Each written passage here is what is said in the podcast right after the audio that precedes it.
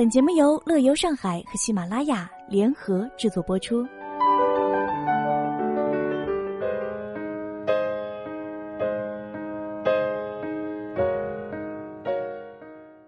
魔都的魅力变化无穷，既有安静优雅，也有绚丽夺目。这一次的节目当中呢，就带你们一起去看看最 bling bling 的地方——上海玻璃博物馆。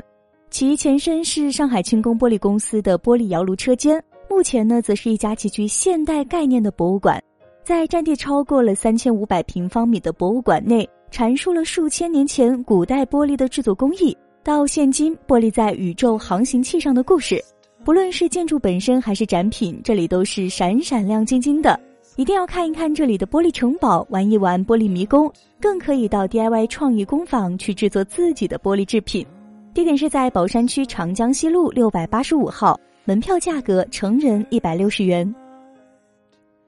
上海琉璃艺术博物馆，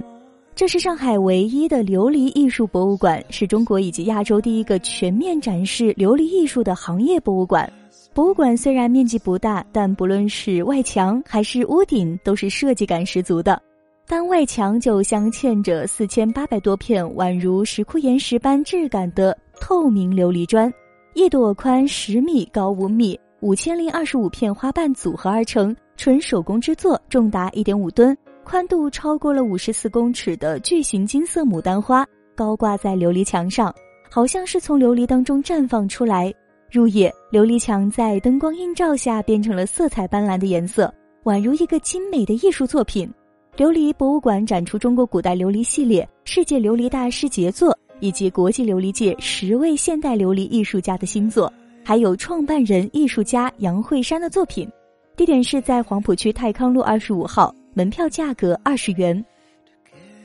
喜马拉雅艺术中心山水远景之秋，上海喜马拉雅美术馆正门处有一个高二十三米、长七十六米、宽度在六到十一米之间，六十六棵植物漂浮着，占地约六百三十八平方米的建筑远景之秋。这是日本建筑师藤本壮介的作品，整个建筑以纯白色脚手架为支撑，全透视，同时呢又被郁葱的植被点缀着，其外形呈山状，远远望去宛若庞大的室内森林。在这个不规则的玻璃房里面，是一处生活艺术消费空间，形成了三个不小的空间，分别作为展览空间和咖啡馆。以玻璃门隔开的内外世界依然能够互相遥望。地址是在浦东新区方店路一千三百号。金茂大厦云中漫步，这是全上海最刺激的玻璃。这样一条全透明的玻璃步道，距离地面三百四十点六米，长六十米，宽一点二米，没有护栏，系上安全带，走出大厦。你的体验时间约半小时。在这里呢，你可以将浦江两岸的风景一览无余。天气好的时候呀，还可以远眺崇明岛，刺激的同时又让人大呼过瘾。地点是在浦东新区世纪大道八十八号。价格是三百八十八元。东方明珠全透明悬空玻璃环廊，位于东方明珠塔上球体观光层两百五十九米处，有一条周长一百五十米、宽两点一米的全透明悬空玻璃环廊。它由二十四个扇形单元组成，可以像莲花的花瓣一样开合。站在观光廊上，三百六十度浦江两岸美景全部呈现。虽然每平方米足以承受得住两吨以上的重量，但是双脚踏上透明玻璃的那一刻，看着底下川流不息的车流，不远处的浩瀚黄浦江，即使再大胆，也不免心惊肉跳了吧？地点是在浦东新区世纪大道一号，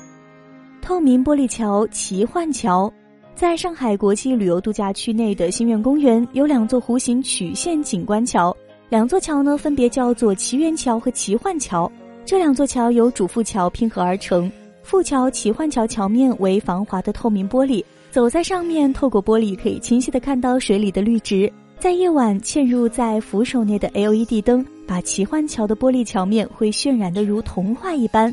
喜欢尝试的游客去了迪士尼，千万别忘了去这里走走哦。地点是在浦东新区川沙新镇上海迪士尼度假区内。